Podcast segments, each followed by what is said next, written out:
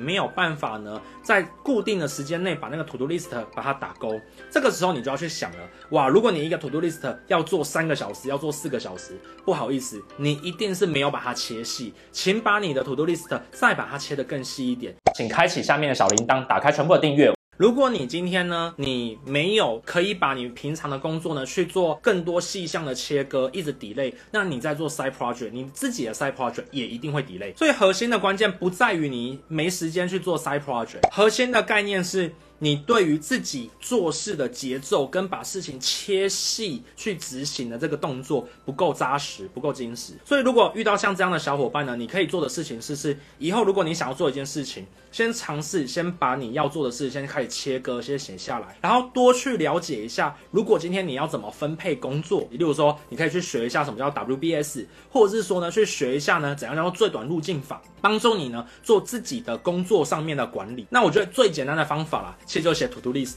我觉得 to do list 啊是一个非常万能且简单的一种工具。基本上面你就把你的 to do list 列出来，列出来之后把它切割切细。当你切割切细之后，你慢慢的打勾，你就发现到你的时间管理就莫名其妙变好了。那有人会问说，诶，我有做 to do list 啊，但是我一直 delay，一直 delay。来，核心的关键是你的 to do list 切的不够细，你可能呢切那 to do list 还太大了，所以让你没有办法呢在固定的时间内把那个 to do list 把它打勾。这个时候你就要去想了，哇，如果你一个 to do list 要做三个小时，要做四个小时，不好意思，你一定是没有把它切细，请把你的 to do list 再把它切得更细一点。基本上面我会建议切到大概你一个任务可以。在一个小时内完成的这个细度，这个是差不多的。我给一个建议哦。举个例子来说，看书，很多人看书就想说，哦，我看一本书要看三四个小时，我看不完。我跟大家分享，如果呢，你呢知道自己看书大概看成三十页，我就要花你四十分钟左右。那这本书假设如果是一百五十页，那你就把它分成五个 part 去看它，就这么简单而已。其实没有很复杂。那为什么说是一个小时内呢？因为你的国中一堂课就四十分钟，高中一堂课就五十分钟。因为你人生当中的大部分的精力在四十分钟到五十分钟就会已经很极限了，所以这其实就衍生出来叫做什么？叫做番茄钟工作法。所以呢，番茄钟。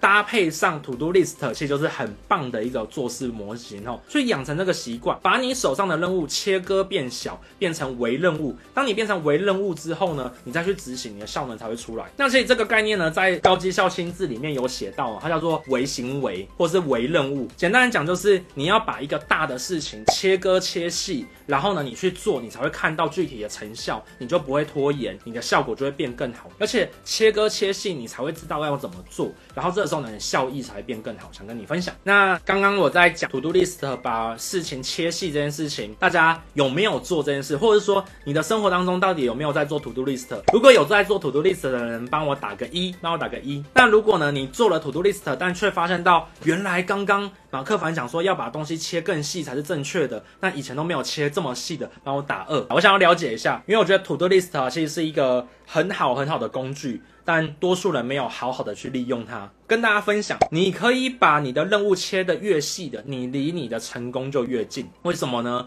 因为呢，你要把你的任务切得够细，你也才能教人，然后你才能把它分派出去。像这样的工作模式，我们都叫做重新设计你的工作。所以高绩效心智里面呢，就有提到这个概念哦。它里面就有提到说呢，其实如果当你发现到你工作越来越累的时候，先把你的工作的流程先列出来，然后啊，重新去看你的工作的每一步，然后重新去设计它。这个时候呢，其实你就正在聪明的工作。所以下次如果大家遇到你工作越来越累了，请帮我把你的工作步骤呢，一一的在纸上一一的把它列下来。当你列下来之后呢，你就会发现到一件事情，诶。